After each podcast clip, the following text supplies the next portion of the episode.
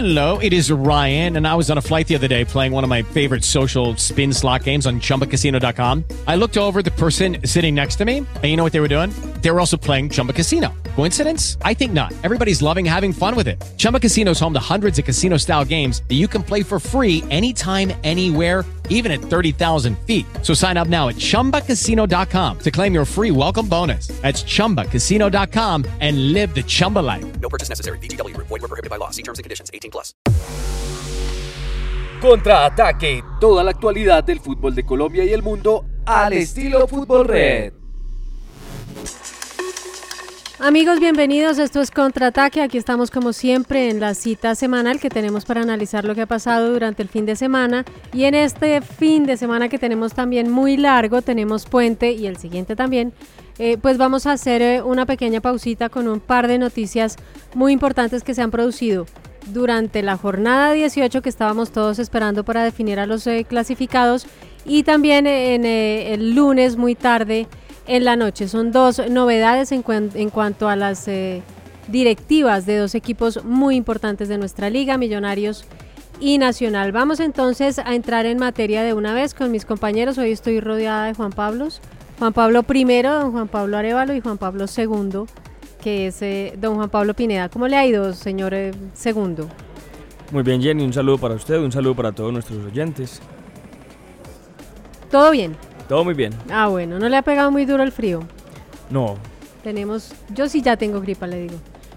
Yo tengo gripa, pero hace ocho días ya, ¿no? ¿Sí? Ah, no, ya usted se acostumbró, no, a mí sí todavía me está pegando muy duro porque es que esta llovedera creo que a nosotros nos hace mucho daño, los jugadores no, y ya no tienen excusa tampoco. Este fin de semana, como le decía don Juan Pablo, estamos eh, con dos noticias muy importantes. La primera, eh, que vamos a entrar de una vez a comentar, es la salida de Miguel Ángel Russo de Millonarios. Tenemos eh, esta novedad que según lo que se ha sabido, pues eh, es una conversación eh, muy amigable, muy respetuosa que se ha dado este lunes festivo aquí en la ciudad de Bogotá.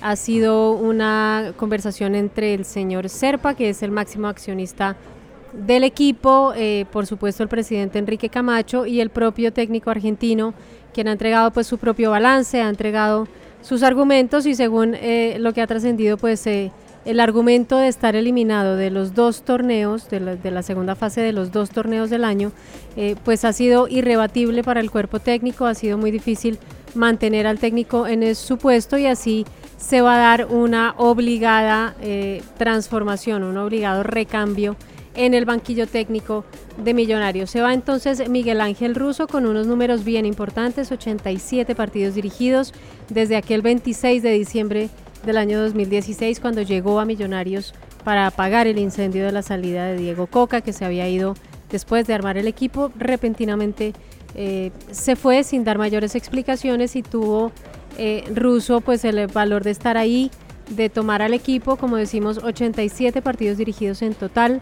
Eh, dos partidos de Superliga, título que ganó Atlético Nacional en enero de este año, ocho partidos dirigió en la Copa Libertadores, diez partidos de Copa Colombia, tal vez en la Copa Colombia es donde menos eh, rendimiento tuvo, no le fue muy bien a su equipo, dirigió cuatro partidos de Copa Suramericana y se va eh, con el gran prestigio de haberle dado a Millonarios la estrella número 15 en diciembre del año pasado, un eh, título que se logró en un clásico contra Santa Fe. Creo que eso pasarán las décadas y las décadas y todavía los hinchas que pudieron celebrar ese título pues no se olvidarán de ese gran regalo que les ha dejado Miguel Ángel Russo. Decíamos entonces la estrella 15 de la liga y el título de la Superliga que le ganó a Nacional. Infortunadamente para él, para el proceso eh, de él en eh, Millonarios, pues no se dieron los resultados este año chocó una y otra vez eh, contra eh, su esquema, contra la imposibilidad de tener a los jugadores que quería para lo que él quería.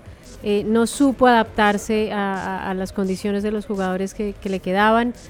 por supuesto que sí afectan las lesiones. No es igual un millonario sin Duque, no es igual un millonarios, por ejemplo, con Montoya, que se estaba esperando muchísimo de él.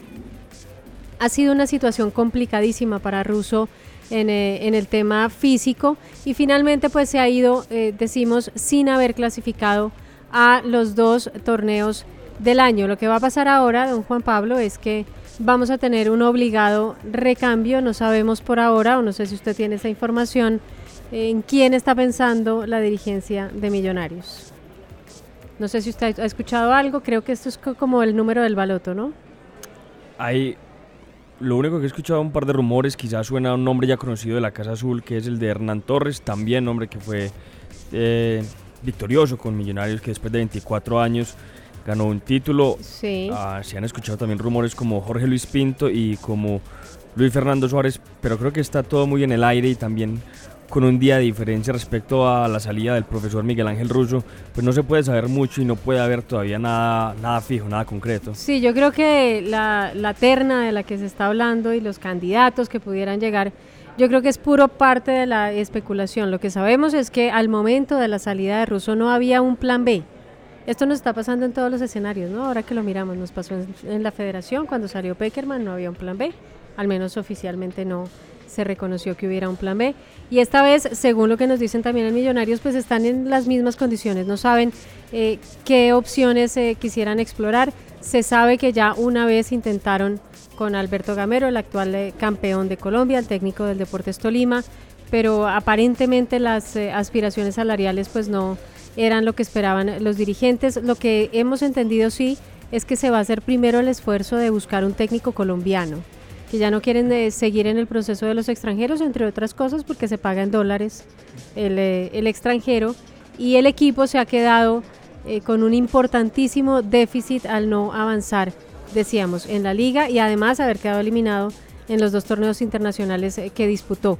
Esa, esa diferencia, ese cálculo que se estaba haciendo en materia de ingresos pues ya no se va a poder percibir, así que pues muy complicada eh, la situación eh, económica, seguramente eso va a hacer que se mire y que se privilegie el nombre del colombiano. Otro que también estuvo sondeado alguna vez, no quiere decir que en este momento eh, lo, lo tengan en mente, pero otro candidato pudiera ser Luis Fernando Suárez, el técnico actual de la Equidad, que también está sonando y con mucha fuerza para el Deportivo Cali si es que en las próximas horas se da también la salida del técnico uruguayo Gerardo Peluso. Vamos a ver qué pasa con esa situación, pero ese es otro de los candidatos. Usted lo decía bien, se habla de Jorge Luis Pinto, que en este momento está eh, sin equipo. Él mismo ha comentado en los últimos días que ha tenido ofertas del exterior. Él tiene una dificultad con el idioma que nos decía incluso acá, eh, no hace mucho, en una conversación que teníamos en un Facebook Live de Fútbol Red nos decía que él no quería ir a, Oriente porque no se sentía confiado en tener que hablar con sus jugadores en otro idioma que él no maneja. Aparentemente ahora está eh, con, traductor, pudiera ser eh, distinta la situación, pero por ahora no es un candidato, eh, digamos al menos oficialmente, ¿no? Vamos a ver, porque siempre, siempre con un hombre como Pinto, que es un mundialista, va a estar esa amenaza y esa duda de si él finalmente va a estar o no en, eh, en eh, condiciones de quedarse en un club. La selección siempre jala más, ¿no? El Sucedió con Junior en el 2011, de Exactamente, el trabajo con selección siempre jala, que es lo que le pasa a Suárez también en Equidad. Entonces es complicado, vamos a ver si esa es eh, una alternativa.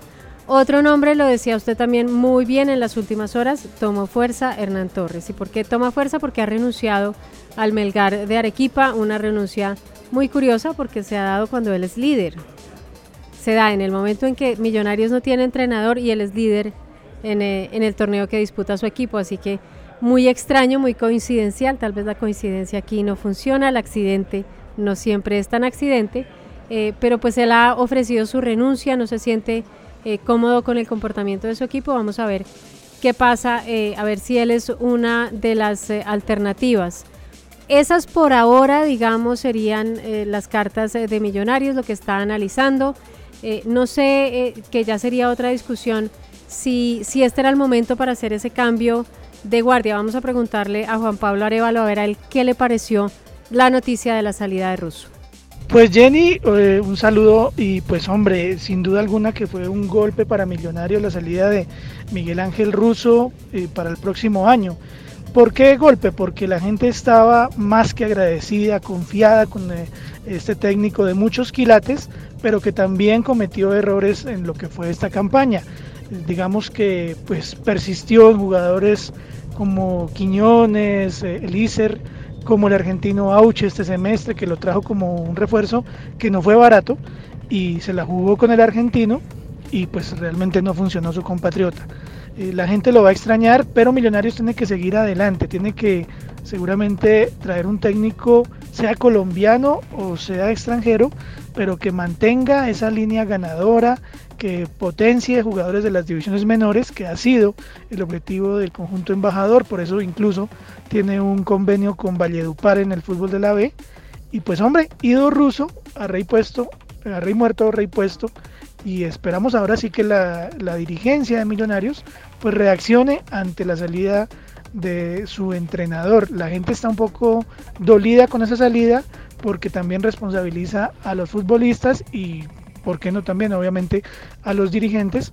Pero bueno, casi siempre paga el técnico y Millonarios tiene que proyectarse para 2019 y volver a un torneo internacional. Bueno, esa entonces la opinión eh, de Juan Pablo I y de don Juan Pablo II, ¿qué opina? A mí me parece muy curioso porque los equipos grandes en Colombia están tomando este tipo de decisiones en momentos que uno iría un poco convulsos. Lo mismo sucedió también con el nombramiento de Autori Nacional. Y claro, esta salida de Russo en este momento podría generar cierto impacto. Pero también hay situaciones en las que si la persona no se siente capacitada para continuar, si de pronto tiene alguna, algún inconveniente personal, pues más daño se le hace a la institución. Y si el profesor Russo cree que era el momento, seguramente tendrá sus argumentos. Ya será Millonarios y sus directivos los que tendrán que replantear la situación y empezar a buscar cómo organizar el equipo para el próximo año. Sí, yo, yo la verdad creo que, que, este era el momento para que él se fuera. Yo creo que eh, pasó un año, le tuvieron mucha paciencia, hay que decir que Millonarios se portó a la altura durante la enfermedad que tuvo el profesor Russo y él también mostró todo su compromiso eh, al mantenerse al frente del equipo, así fuera a la distancia y en medio de su tratamiento. Eh, fue una relación muy respetuosa y muy leal de parte y parte, así que eh, digamos que eso construyó un lazo que va a ser eh, y, será seguramente muy importante para la historia de Millonarios. Pero este era el momento de irse, creo yo, porque ya Russo no encontraba alternativas en ese equipo. Ya no tenía la forma de darle la vuelta, ya no encontraba una salida, estaba muy apegado a su modelo y cada vez que salía el equipo era exactamente la repetición del mismo libreto. Eh, sin, sin eh, alguna eh, posibilidad de sorpresa, un equipo muy plano. Creo que a él, y creo que todos los hinchas también lo reconocen, lo, lo, favoreció un poco la suerte el año pasado porque tenían unos problemas defensivos muy parecidos a los que se sufrieron durante este 2018, pero el título maquilla todo y arregla muchas cosas que probablemente no estaban tan bien. En todo caso, este año sí ya se vio todo lo que estaba faltando en el equipo y creo que era el momento entonces de dar ya un paso al costado. Decíamos, y vamos a dar nosotros también otro paso, eh, que teníamos dos noticias importantes para comentar. Esta de Russo era la primera y la segunda eh, es la llegada del brasileño Paulo Autori, que se ha presentado así en sus primeros minutos al frente del club verdolaga. Tengo que congratular eh, a Atlético Nacional porque una vez más ganado um título na Copa eh, de Colômbia. Pero vamos falar do futuro, aquilo que queremos eh, desenvolver, que tipo de futebol queremos eh, jogar. E aí é um tema muito claro, que quando o treinador chega a uma instituição, tem que respeitar a identidade do clube. Acá é um tema muito claro. Uma coisa são ganas personais, y otra la necesidad. Y con cualquier persona involucrada en cualquier sitio, en una circunstancia favorable o no, en buenos o malos momentos, la prioridad será siempre la necesidad. Yo no puedo aceptar, yo quiero, yo quiero, yo quiero. ¿okay? Nosotros tenemos que trabajar, nosotros necesitamos. Entonces... Ha dicho también eh, Autori que él no quiere protagonismo. Escuchemos eh, Juan Pablo lo que dice de lo que él espera que sea su ciclo nacional. Construyendo en conjunto, porque soy un hombre de equipo, a mí no me gusta el protagonismo. Y para la gente que me conoce, sabe que me gusta decir algo.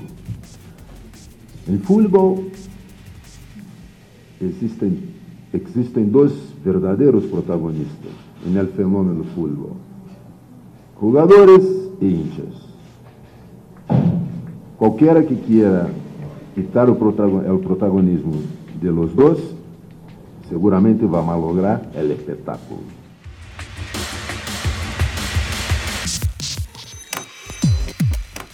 Escucha al cierre con las noticias más importantes del día, dirigido por Andrés Mompotes.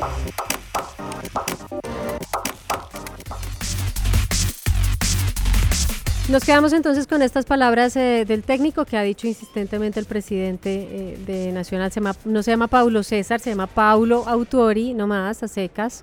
Eh, así que pues vamos a ver cómo le va él. Ha dejado un par de frases que me parecen interesantes. Decía que más allá de la belleza hay que ser competitivos. Creo que eso no está en discusión. Seguramente que el estilo de Atlético Nacional tiene mucho de toque y de lujo, pero él es un hombre que, que está pensando en una nueva Copa Libertadores.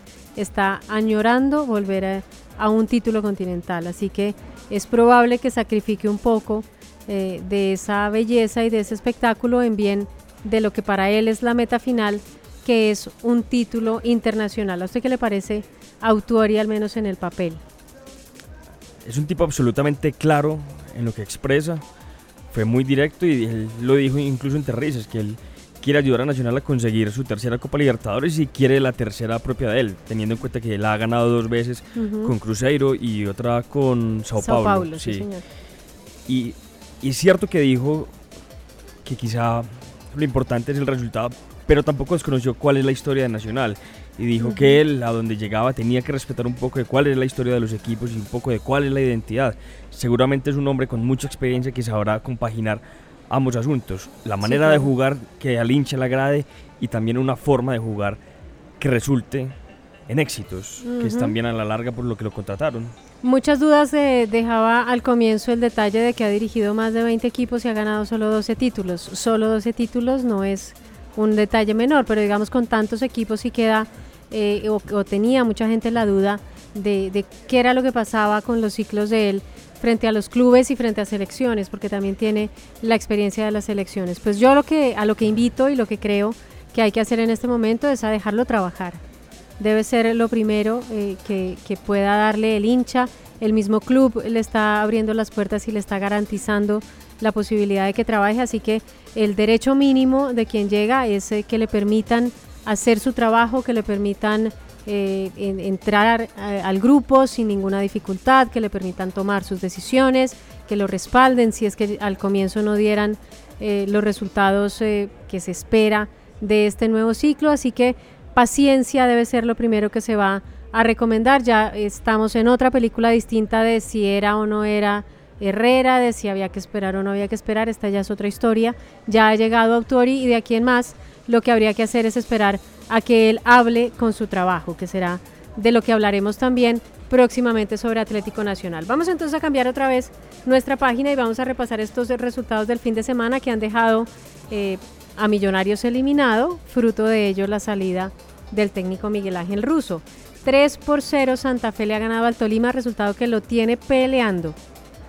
Una muy buena posibilidad de estar entre los ocho mejores. Envigado 1, Boyacá Chico 0, no valía para muchos eh, eh, este, este partido, digamos, en las cuentas, digo yo.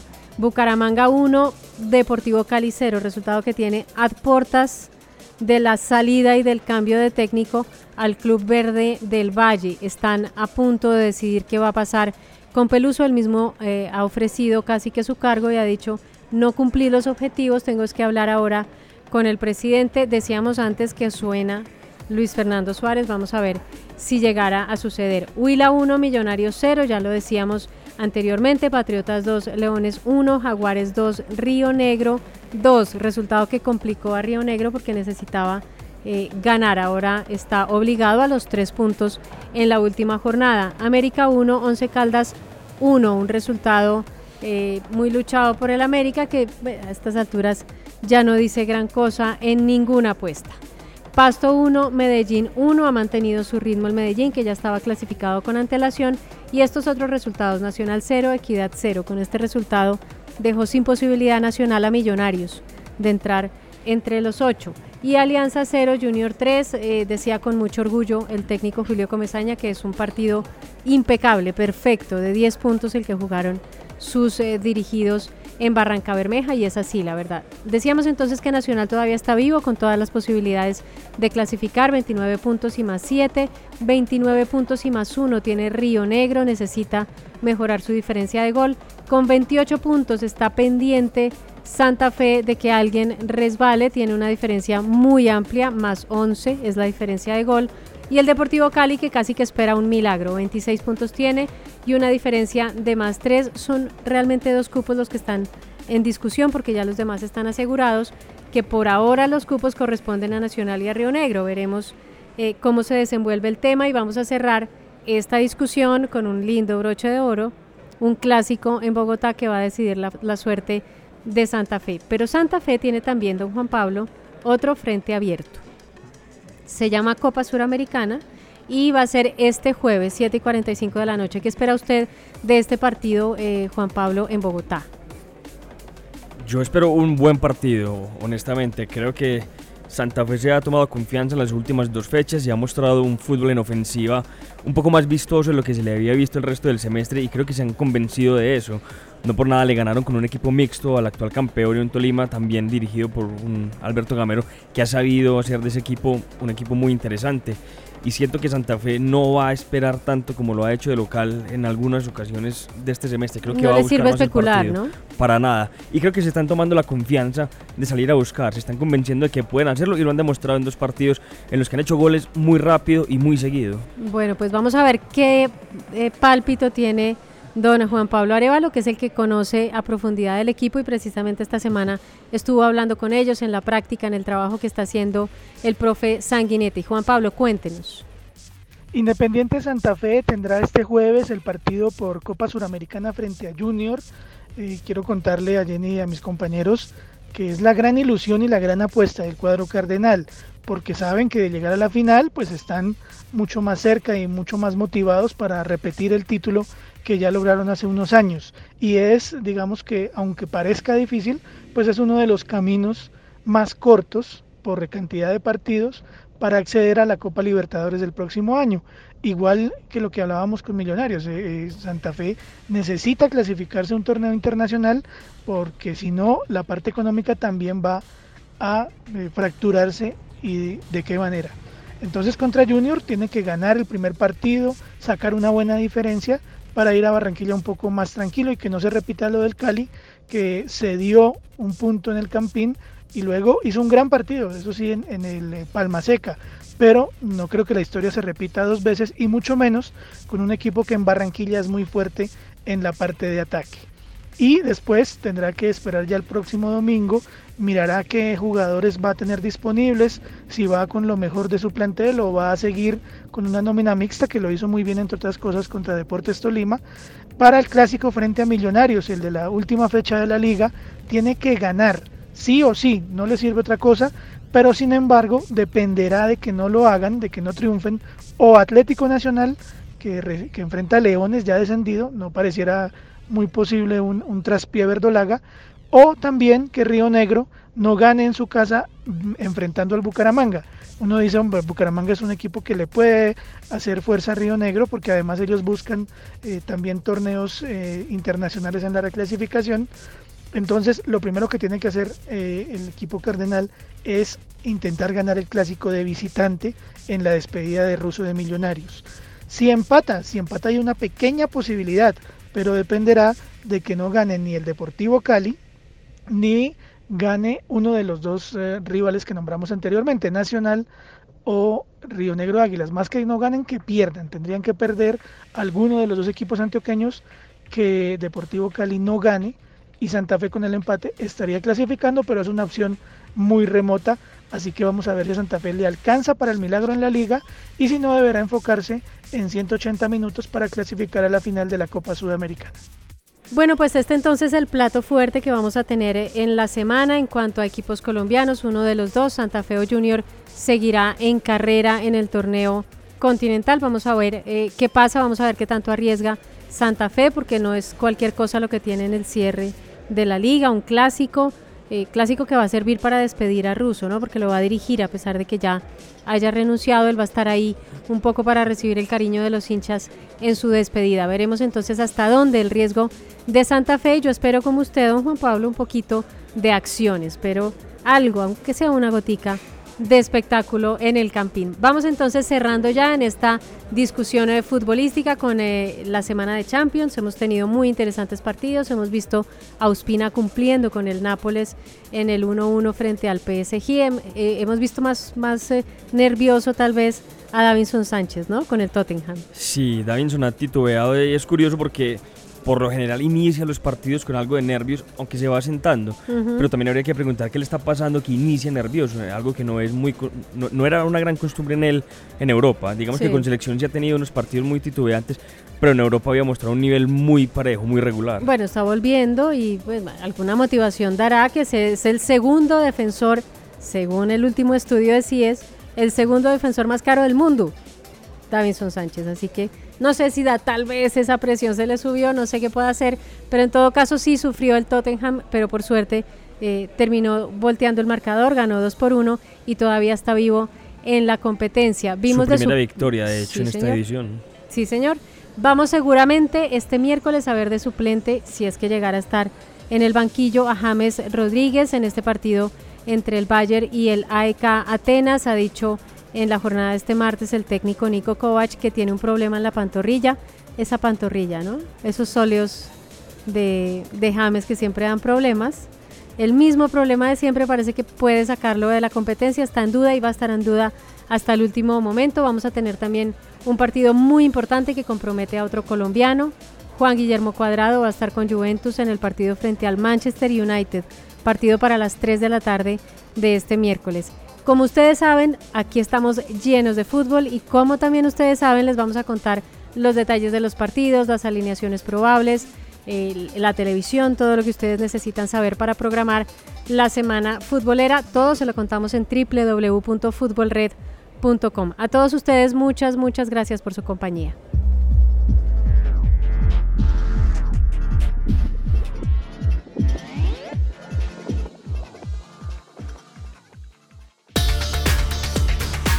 Escucha otros podcasts de El Tiempo ingresando a www.eltiempo.com slash podcast. Lucky Land Casino asking people what's the weirdest place you've gotten lucky? Lucky? In line at the deli, I guess? Aha, in my dentist's office. More than once, actually. Do I have to say? Yes, you do. In the car before my kids' PTA meeting. Really? Yes. Excuse me, what's the weirdest place you've gotten lucky? I never win and tell. Well, there you have it. You can get lucky anywhere playing at LuckyLandSlots.com. Play for free right now. Are you feeling lucky? No purchase necessary. Void where prohibited by law. 18 plus. Terms and conditions apply. See website for details.